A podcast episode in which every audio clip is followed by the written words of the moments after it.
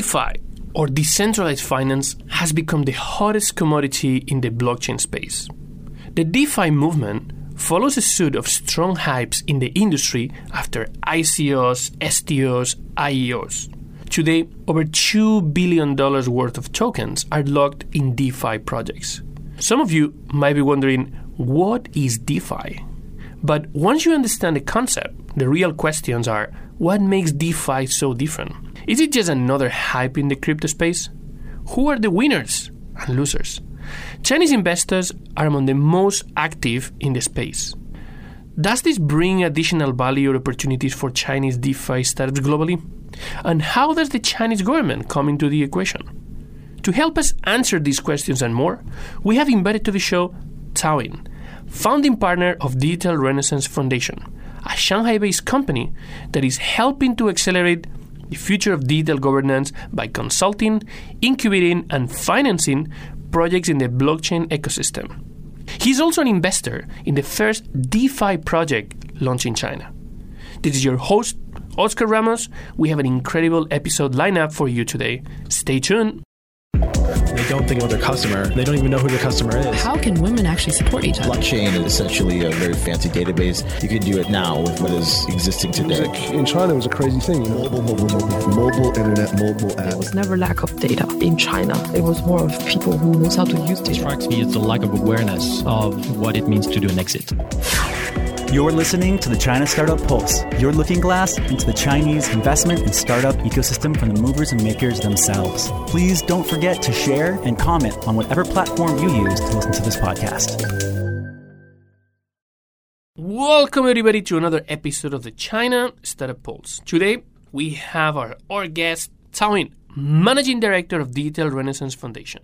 He's also a key advisor to prominent blockchain projects such as Loopring, Qlink, and Nebulas. But his career in the blockchain space, more interestingly, started on the Chinese government side, where he led a task force in the energy space.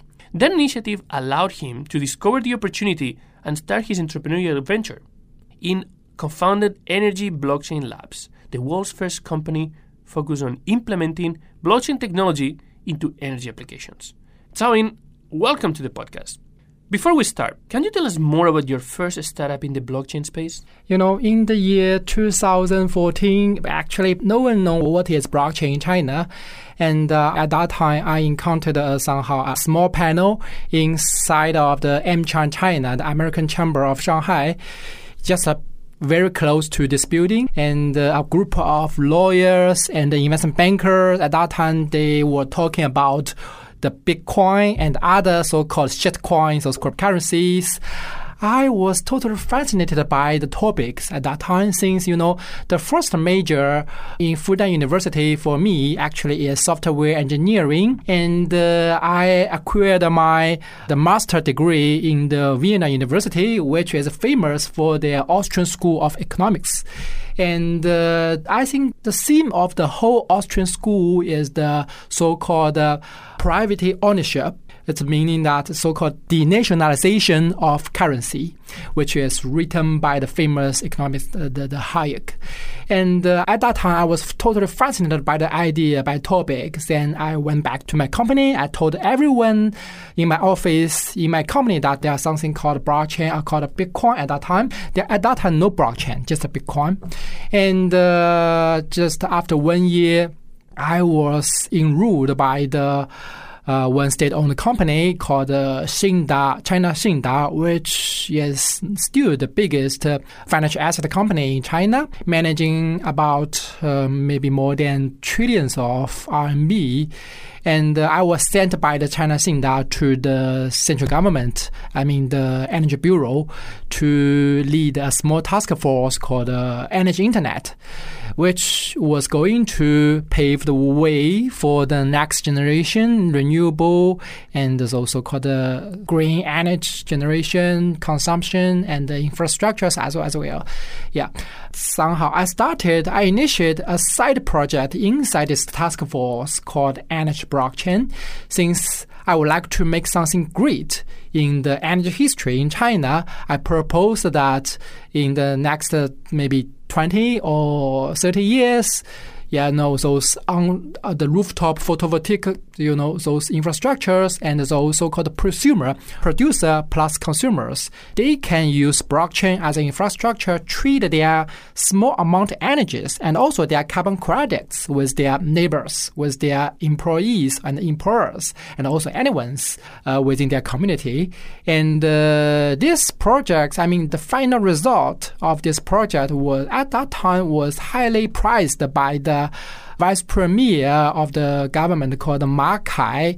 He, together with some other senior officials, signed uh, somehow like the report and the plan. And now still this plan, I mean, the Energy Internet roadmap is still ongoing. And I founded one small company called uh, Energy Blockchain Labs in the year 2016, together with the member of the task force and uh, we going to at that time we were going to build some kind of like uh, underlaying infrastructure just like ethereum to provide uh, specialized uh, so-called uh, settlement and clearing transaction for clearing for the energy transactions in the future but uh, we found that this is impossible and also make no sense since people they can use ethereum they can use like any others or like Polkadot. Nowadays they can use Polkadot. At that time they can use Neo and uh, another something like uh, IOTA. A lot of those chains. So we changed, we shifted from the chain business to the DApp, so-called decentralized application business, and we built our application upon the Hyperledger the Fabric one built by the IBM, and I sold all my share to other co-founders, my friends, in the year 2019, early 2019, and uh, spin off my team to found the Digital Renaissance Foundation uh, to provide those like uh, financial and uh, strategic services to other entrepreneurs, young entrepreneurs in the sector, and also another large part of business uh, of us is to provide those uh, so-called compliance services to those exchanges uh, or crypto wallets and some other crypto related business in China. For example, I think more than 30% of those exchanges with European licenses are using our services. And also we have a lot of those crypto companies, crypto teams to be registered in Estonia. This is why I have another role, yes, the so-called advisor of the Digital Nation Plan of the e-residency program of Estonia. And uh, every year we will host a very large, like a hackathon in Helsinki, a country neighboring Estonia, I mean Finland. Uh, and uh, nowadays, this this hackathon has become the one of I think it is the maybe the biggest or one of the biggest uh, hackathons in the continental Europe. And also in 2018, I began to invest into those DeFi projects. Actually, I'm the first investor of DeFi in China in the year 2017. I invested the first DeFi project in China called the Loopring, and I, am also the advisor of Loopring. I accompanied with uh, teams to provide my somehow like, insight of financial services and also some kind of those you know uh, compliance suggestions for Loopring teams. So this is actually two lines. One is for the blockchain services, no crypto, and another line for my career life. I mean, in the blockchain sector is purely crypto or purely financial services.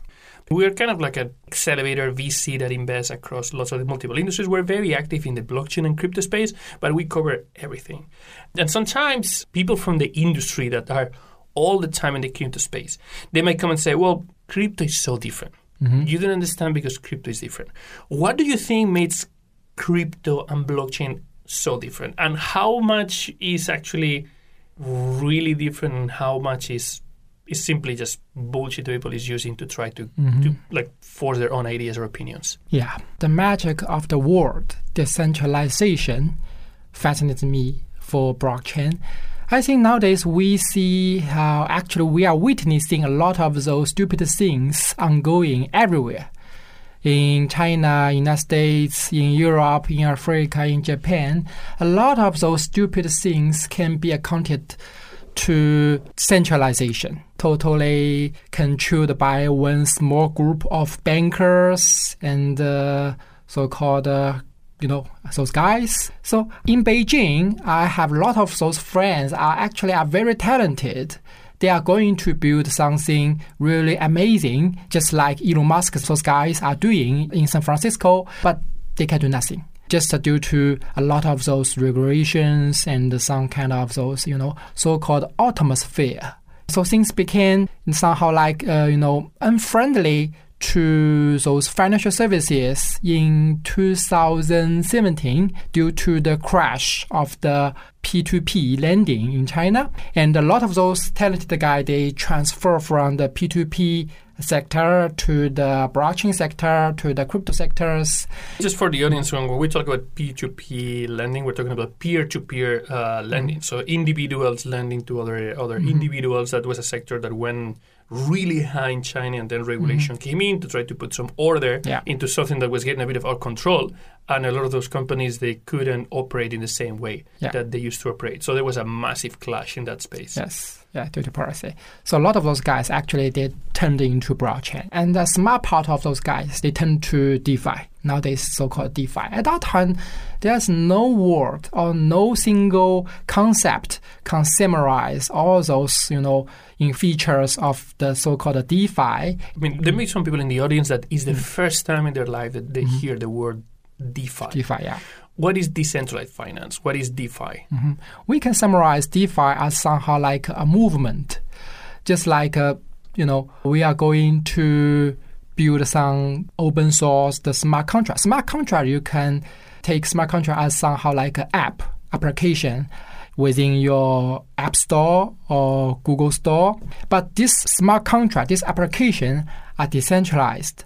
No single admin or no single company are controlling those data, controlling your financial money or those financial resources or anything may be precious to you and uh, those somehow uh, yeah, this is a smart contract. I mean, the DeFi is uh, somehow like a financial movement.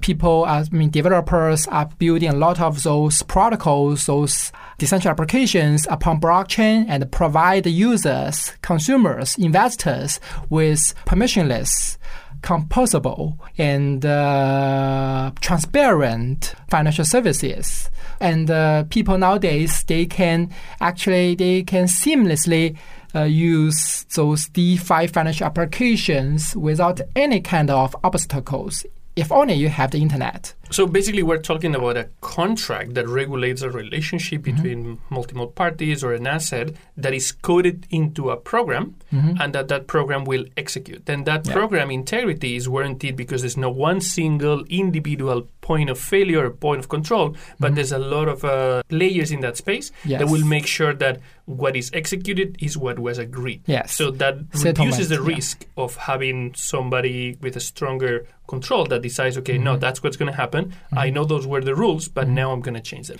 Can you share like some examples of DeFi? DeFi applications or DeFi use cases just to make things a bit more mm-hmm. tangible? Yes. I think the most uh, somehow interesting example for so-called uh, newcomer to understand DeFi is Uniswap. A lot of people actually are using those centralized crypto exchange. Maybe someone has heard of like the Binance or Huobi or OKEX, and also maybe people in the United States are familiar with the Coinbase. And also, just like the centralized stock exchange, like Shanghai Stock, Nasdaq, also uh, centralized exchange. In the centralized exchange, you have to deposit your money, your stock, and any kind of your securities into the account uh, set up by the centralized uh, mediums, also called centralized exchanges. And uh, you have to ask for permission to treat, to swap your assets with others. Uh, but in the Uniswap, in the decentralized exchange, the Uniswap, you do not need any kind of permission to create an account. Actually, you do not need account. All your money, all your securities are stored in your wallet, and this wallet are only controlled by yourself. And all those assets within your wallet actually are still in the blockchain. It means that only in the world, only you in the world, no others can touch your asset, can touch your money on the blockchain. So this is called no custodian, no middleman to somehow handle with your assets. And also, from the function wise, you can treat your cryptos, your so-called tokenized gold, tokenized company share, and tokenized USD, tokenized the China yuan and Japan yen within the Uniswap. Just like a centralized exchange, centralized uh, somehow the trading platform. So this is when I think a lot of people will be like to use the decentralized finance application. You have mentioned the single point of failure. There are a lot of single point of failures nowadays, not only in the crypto sector but also in the traditional finance companies. For example, just uh, one month before, a huge, huge scandal in China financial market happened. A company called Golden Phoenix in Wuhan, he used the fake gold, you know, golden bar, fake golden bar, as uh, somehow this is called a deposit to lend money from the financial market. The final number is around um, billions US dollar has been, you know, scammed by this Golden Phoenix uh, company in Wuhan. Why this thing happens? And also this happens, this thing will happen again and again, again, again in the future in the centralized financial market, just because the so-called middleman. The middleman is, I think, is somehow bribed by the Golden Phoenix company, and this middleman is like somehow an almighty admin. He can control everything. So the Golden Phoenix company, they can use, you know, very briefly use the fake golden bar to lend money in the central market. But in the decentralized uh, exchange and also other decentralized financial application, this thing will never happen since on the blockchain, only the true asset has value and no one can forge fake assets. Like you will never see so-called a fake BTC. Have you ever heard about a fake BTC? No. Have you ever heard about a fake Ethereum? No. Yeah, and also well, no I mean, middleman. there, there, there, are other problems that exist in the blockchain space, but Definitely, but I mean, we're talking now about this DeFi, no? and every time you bring any new technology or Mm-hmm. any new concept, because this is obviously beyond the technology, this is this is conceptually a different way Mm-hmm. to to provide uh, financial services. So every time there's a change, there are winners and there are losers. Mm-hmm. So who are the winners? Who are the people that or the organizations will benefit the most from the use of decentralized applications?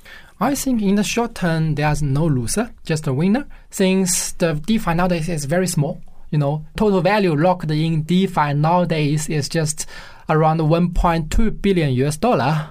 Most of those assets locked in the DeFi protocols actually are just Ethereum, the ETH. So this amount is quite small compared with the, those centralized uh, financial sectors. So I think nowadays everyone inside the DeFi community, whether this guy is a developer or a user or service providers, are winner. Actually, we are building something totally new upon a place of nowhere. But in the future, in the long term, maybe in next 20 years, I think the winner will be those unbanked people and also those people inside some countries who are sanctioned by some superpowers, like United States or some superpowers. And uh, losers will be those uh, centralized financial services who are not willing to share their wealth with uh, people, with their users, and also who are charge their customer with unrational fees and also those barriers, you know. For example, in Southeast Asia, you know something about Philippines and Indonesia around uh, maybe more than 60 or even 70 percent of people in Philippines they have no bank account. And uh, even those guys with a bank account they have to pay some like transaction fee or account fee annual account fee for their assets in their financial account in those banks or something like the others and also for example if you are immigrant worker from Philippines working in Hong Kong you would like to send your money to your boy to your girl in Philippines you have to pay a very high remittance fee around the around 10% or even to 20% for the remittance. So you see, those unbanked people and uh, those cross-border immigrants workers they will be benefited from the DeFi projects or DeFi protocols, and those banks and like Western Unions, those transaction or settlement house, they might be the loser in the future. But taking into account that all those guys, they are running those centralized companies are very smart and very powerful, and some guys are really visionary. So I think some people among those guys, they will also turn to those protocols. They will use those protocols as a settlement layer, as a universal, uh, ubiquitous settlement layer for their centralized business. For example, I've heard that some Japanese bank, they are going to build their own so-called applications, centralized applications upon those protocols so that they can take advantage of the very low cost transaction fee within the Ethereum or upon those DeFi protocols. And also, you know, the bank Santander in Spain, they have partnered with a company called ConsenSys uh, for DeFi application uh, research and uh, building for more than maybe more than two years. And a lot of those companies, especially in Wall Street, like JP Morgan, Goldman Sachs, all those guys, they are quite interested at the DeFi movement and they are working with the DeFi elites, the DeFi pioneers in the United States, in Berlin, to build something amazing in DeFi. So we're talking about um, some of the organizations that are more benefiting from this centralization right now that mm-hmm. require certain level of credibility and trust to be the ones impacted because they were able to use that trust to to somehow sometimes charge higher fees. But um, obviously one of the type of organizations that are going to be more disrupted about that, and it's very obvious, is governments. Mm-hmm. What do you thought about that? Are we going to get into trouble mm-hmm. because we're talking about decentralization right now in Shanghai? Yeah. Nowadays, we are seeing a lot of those countries somehow becoming affiliate countries, like you know Venezuela and some neighboring country in South America, and maybe in the future in Southeast Asia and in Africa countries. So those so-called affiliate countries, people in those countries, they still need somehow gateways to the global financial market, to the global so-called uh, trading networks.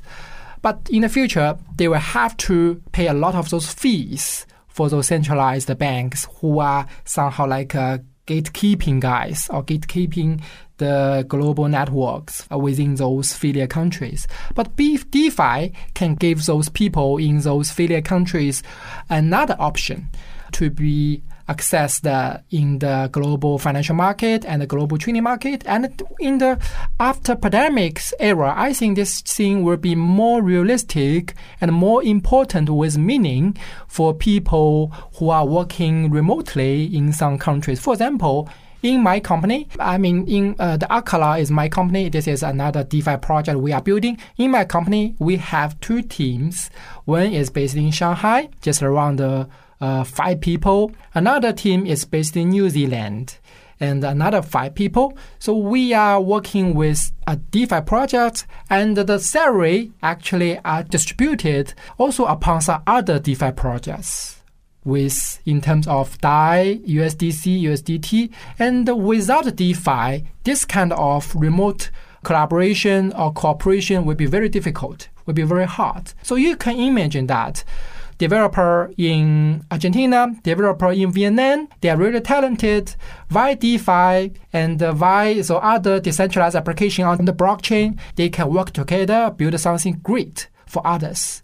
So you see that the future, I think DeFi is somehow like option for those people in affiliate countries, in underdeveloped countries with very high financial cost we are going to in a new era for the so-called deglobalization. It's a reverse process for the previous globalization. Uh, countries and the companies they have to choose or pick a side to work with. For example, Huawei thing, Huawei example is a very you know ironic thing for that.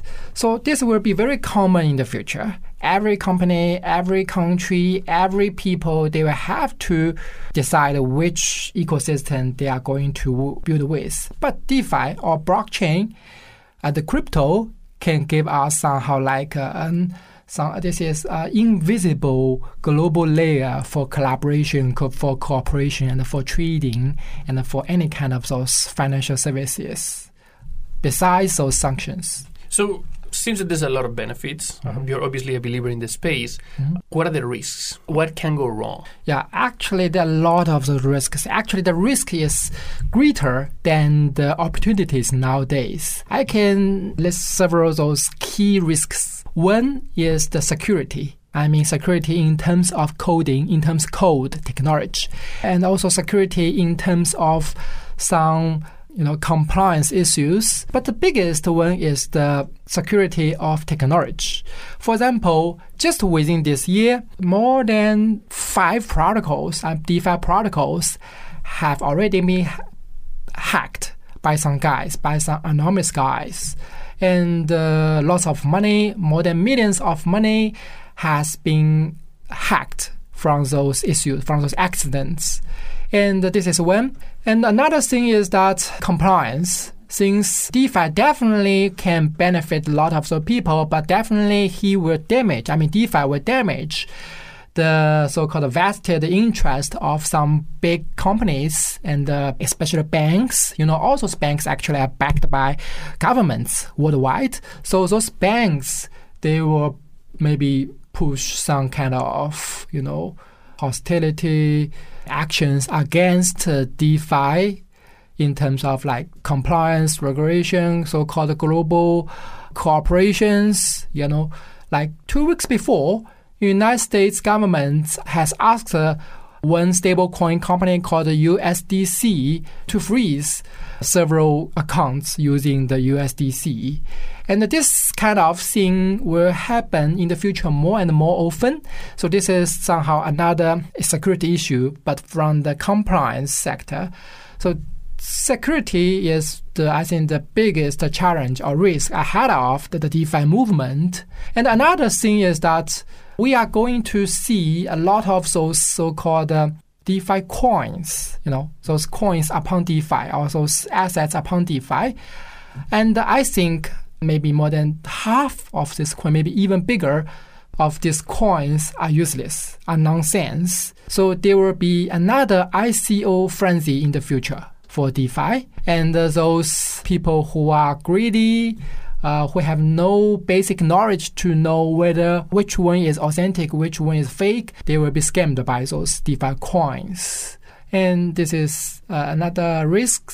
And uh, the third risk, I think, is that DeFi nowadays are actually just purely somehow a, a small circle business like us. We are DeFi builders. We collaborate only with DeFi builders. And those off-chain assets like uh, security of some companies, share of companies, and uh, those USD, true USD or true RMB authentic fiat currencies, and also like gold, real estate, those kind of so-called off-chain assets, they cannot be 100% minted upon the blockchain. It means that just the DeFi is totally distinct with the real world economy. No relationship, no kind of those interaction, interoperability between the real world and the DeFi world, DeFi assets.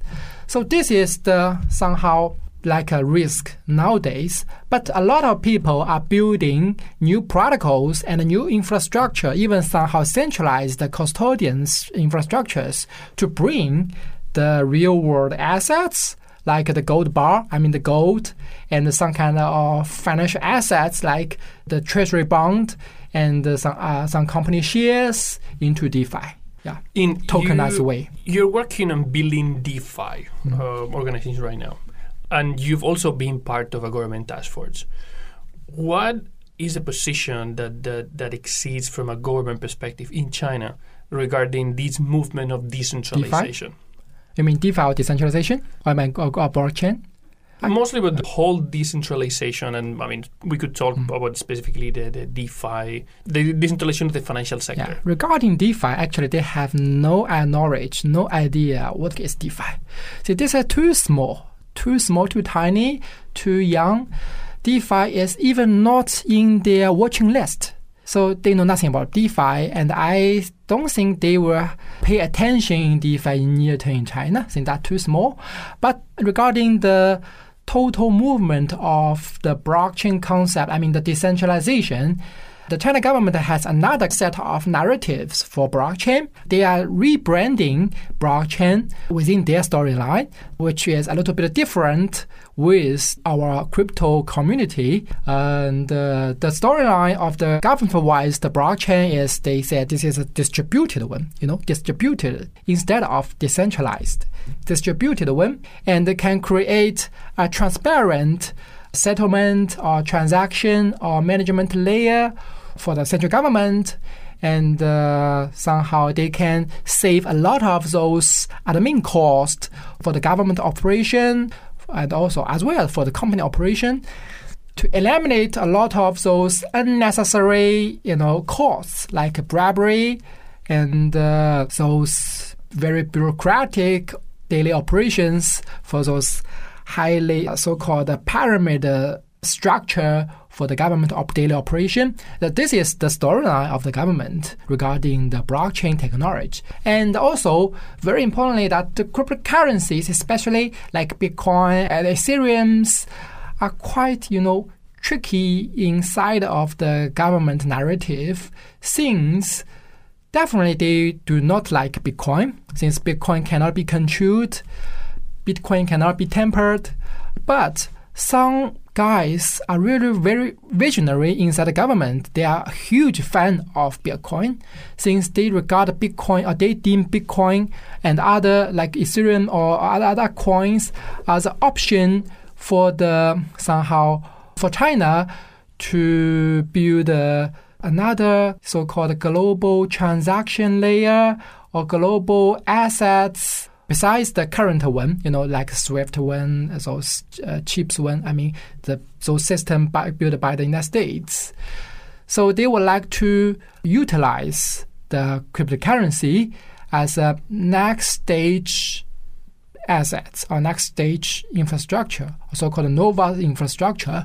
Just for the record, when you make an international transfer and you use this SWIFT code, for a transaction, actually SWIFT is a company that provides that interbanking international uh, yeah, transaction services. Yeah, SWIFT is an association. Um, is a basically an organization yeah. that uh, that has their own technology and uh, own um, services that obviously have a cost and that they have some control. So within all of this environment where there's this tension between yeah it's not decentralized it's distributed and we have visionaries but we also have a lot of control mm-hmm.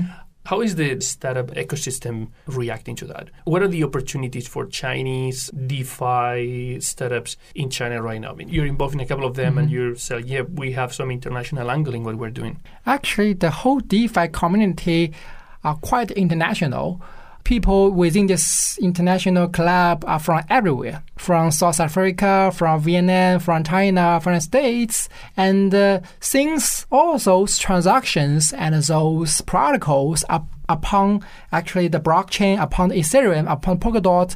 So they have nothing with, nothing relationship, no business with the any kind of government or centralized entities or companies. So Justly, just what I like to say that in China, in the China DeFi communities, people somehow like they have no any kind of you know opinions or attitudes towards for or against any government since they are building things only on blockchain. This is a borderless international community. So we're talking about a, a community that in general is mm-hmm. very global by design. It's not like uh, other technologies or sectors or business models that they require way more local, uh, basically approach to a go-to market mm-hmm. because we're talking about a very small community that is heavily distributed or decentralized, but, but definitely extremely fragmented. Mm-hmm. And you have the early adopters a bit everywhere. But if we talk about the Bitcoin specifically, DeFi and, and crypto have obviously an extreme connection to each other. I mean, China does have a lot of the Bitcoin uh, Mm-hmm. miners and a lot of the cryptocurrency miners. So are Chinese investors very proactively investing in companies globally, or are they, they looking more into local domestic teams? You know, in China nowadays there are very few so-called uh, blockchain investors. Previously, in the year 2017, there are a lot of so-called uh, funds, capitals in China invested into a lot of those blockchain companies, crypto companies. But nowadays, very very few people are still investing or working in this sector. So what I can see is that Chinese investors, mainstream investors, they are no longer interested at those crypto companies. For example, for Acala, my company, and also for Daipo, another my startup, a lot of those funds actually are raised from Silicon Valley, and uh, also users. I mean, the users upon our protocols are also foreigners, not Chinese. This is a very common situation, and uh, interestingly, that those so-called uh, Silicon Valley uh, VCs or firms, they are also very internationalized. A lot of those guys actually they are working in China, living in China. Uh, they are Chinese actually, but we all deem ourselves, I mean the funds, the DeFi projects, builders, and the users as a community without any kind of identity of a nation, of a country. Just somehow we segment ourselves as uh, somehow like a BTC holder or ETH holder or any other coin holders, and uh, we argue with each other. We fight with each other, like a BTC maximalist or ETH maximalist. Nothing with your somehow country identity or nation identity. Okay. Well, thank you very much for sharing some insights and uh, illustrate some of our community about uh, what is DeFi. We spent a lot of time talking about that and then a little bit about how is DeFi and, and the, the community in China. So, mean, if anybody from the podcast wants to contact you, if anybody is interested in getting involved in the DeFi industry in any level, how can they reach out to, to Digital Renaissance uh, Foundation? Yeah, our website is quite simple. It's drf dot ee. This is the website. And also you can reach out me in Acala, A C A L A dot network and dot dipo D I P O L. This is a little bit complicated. Dipo dot tech. And uh, also you can, if you know Chinese, you can search my name. Cao Yin, C A O Y I N, on Google, on Baidu, you will find a lot of those articles I have written before. And also, you maybe you can find my Twitter. You can directly message me. Anything. Welcome those newcomers of DeFi into communities. And also, I'm a huge fan of crypto art. The next step, we are going to build a global crypto art community. If you are a digital fine art lover, also I urge you to contact us, join our digital crypto art community as well. Thank you very much for coming today. Thank you, Oscar. I just want to take a minute to thank our sponsors. China Accelerator is the number one accelerator in Asia. Not only were they the first accelerator in China, but they were the first accelerator in all of Asia. They help companies expand and grow into the China market, and Chinese companies grow into the global market. They're also the only accelerator in Asia to have a unicorn come out of it. To find out more, go to www.chinaaccelerator.com. And thank you to People's Squared, the original and first co working space in China. Based here in Shanghai, it is the ideal place for movers and shakers, teams big and small, to find a place where the entrepreneurial spirit and culture lives to call home. You can find out more by going to people squared.com.